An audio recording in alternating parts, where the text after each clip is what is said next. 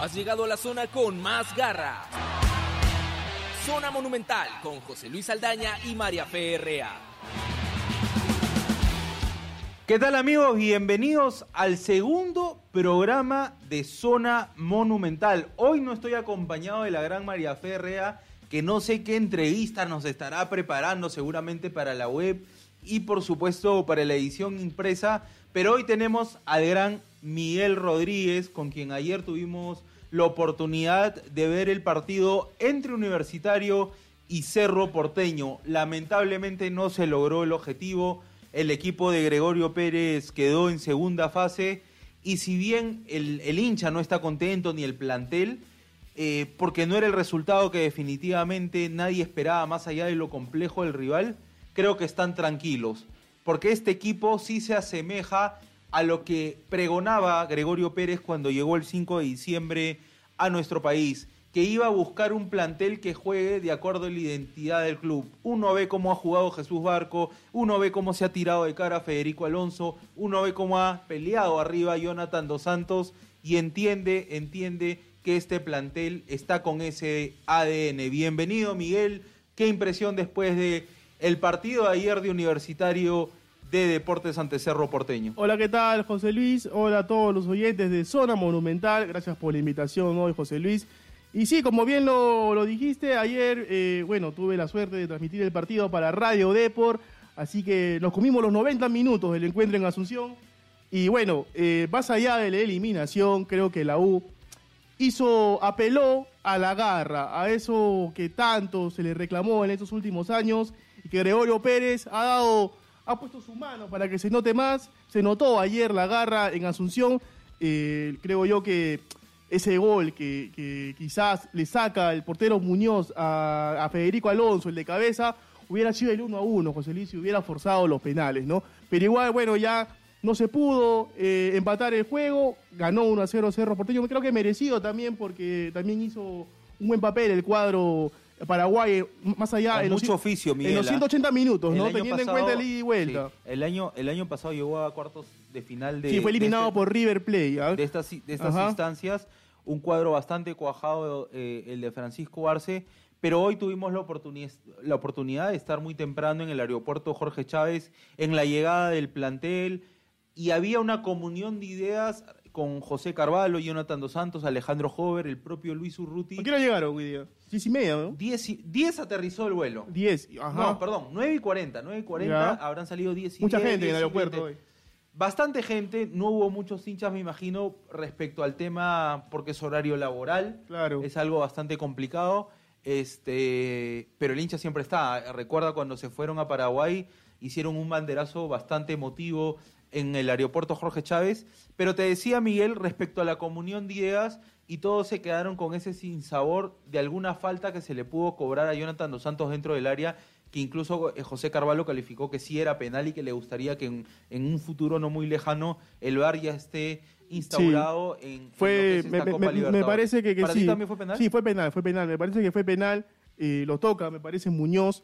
Así que, como bien dijo Carvalho, quizá el VAR pueda, pueda utilizarse en los próximos años en la Copa Libertadores, ¿no? En unas ligas ya, ya fue usada, en unas ligas sudamericanas, así que vamos a ver si, si se da en la Copa Libertadores. Pero José Luis, te quería comentar algo, ¿no? Hemos hablado, sí, de la garra, hemos hablado de, de que la U ha recuperado esa, esa filosofía de juego que tanto lo, lo, caracterizó, ¿no? El juego aguerrido, el meter siempre, el nunca darse por vencido. Pero a ver, también hablemos de la otra parte, ¿no, José Luis? Y aparte de que algunos jugadores no estuvieron a su nivel.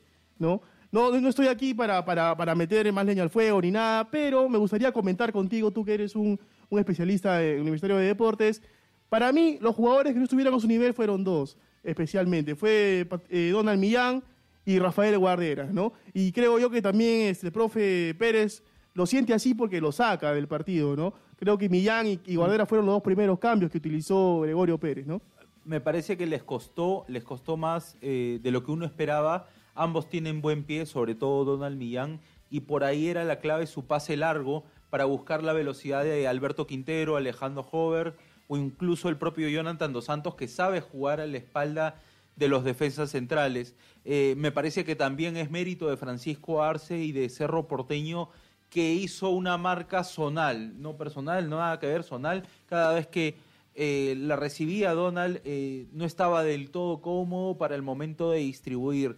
Lejos de eso me queda la sensación de que Jesús Barco, por ejemplo, en esa primera línea de volantes... Uno de los dejó- mejorcitos. de- fue uno de los, de los puntos más altos. Sí, me sí, dejó sí. esa grata sensación de que en algún momento, ¿por qué no ponerlo al lado de, Armando Alfajeme en un partido complicado, con un volumen ofensivo rival bastante interesante? Se puede poner a ambos como volante de marca y por ahí soltarlo un poquito más a Donald Millán. Ojo que Jesús Barco tiene fútbol. ¿ah? Sí, después- Ojo con eso. Un, un detalle más. Sí, dale, dale, El, dale. el plantel llegó hoy día y me quedo con una imagen. eh, Federico Alonso eh, salió con su familia, porque la familia llegaba, su esposa Débora y sus hijos Luca y Luana, llegaban de, de Montevideo y coincidieron, este, digamos, eh, en migraciones y fueron los últimos en salir. Ah, qué bueno, qué buena Se historia. dio ¿eh? el tiempo Federico Alonso enviar mensajes a- de cumpleaños, tomarse foto con los hinchas, curiosos que se acercaban a, a- a esa parte del aeropuerto por donde normalmente sales de vuelos internacionales. Se dio también el tiempo de atender a la prensa eh, y es uno de los jugadores con, con- con el valor más alto, me parece, después de, de los 90 minutos de ayer en Después, Paraguay. después te quería hacer otro hincapié en el partido. eh, en esa jugada del gol de Carrizo creo que Barreto tiene que ser más agresivo, José Luis. Lo deja entrar mucho al área, Carrizo, conociendo a Carrizo, que es el, más, el jugador más desequilibrante que tenía el equipo de, Francisco Arce.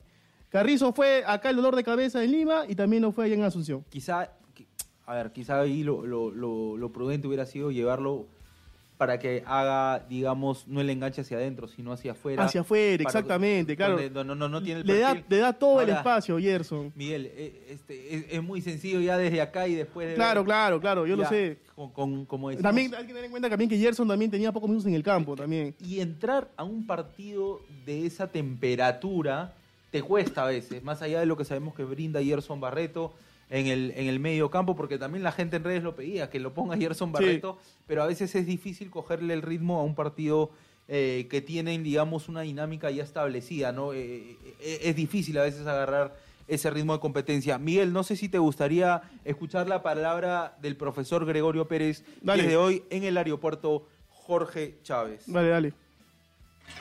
la eliminación, pero Bueno, nosotros este, realmente tenemos una gran amargura, más allá de que tenemos que vivir la realidad y esto continúa.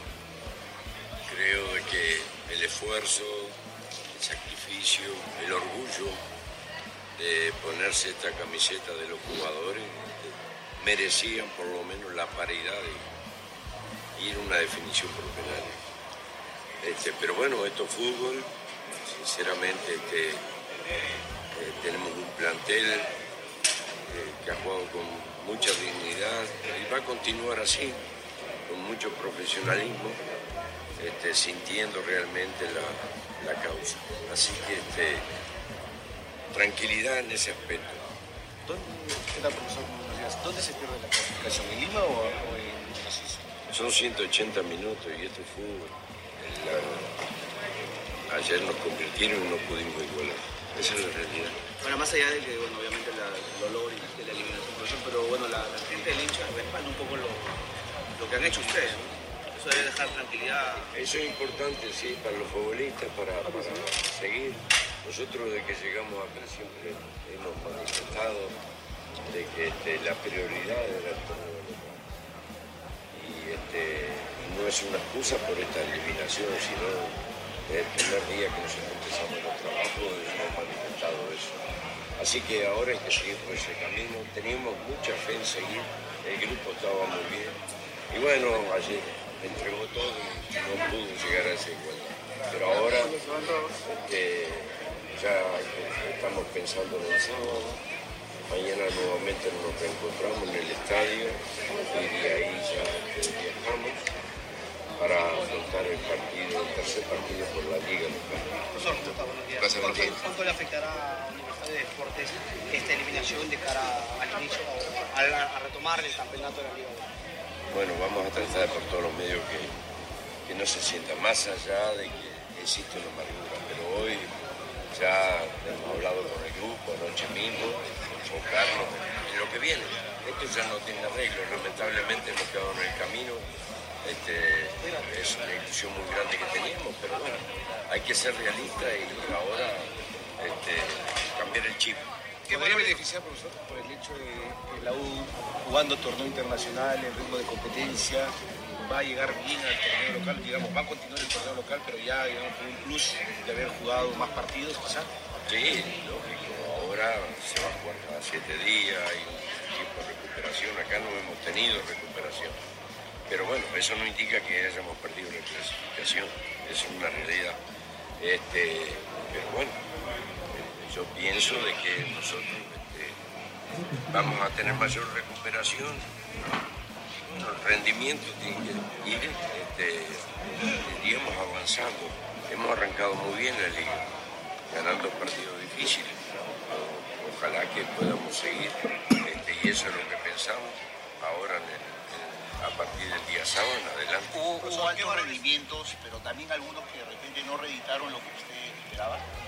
Yo no voy a ponerme a analizar ahora eso. El responsable de esto soy yo.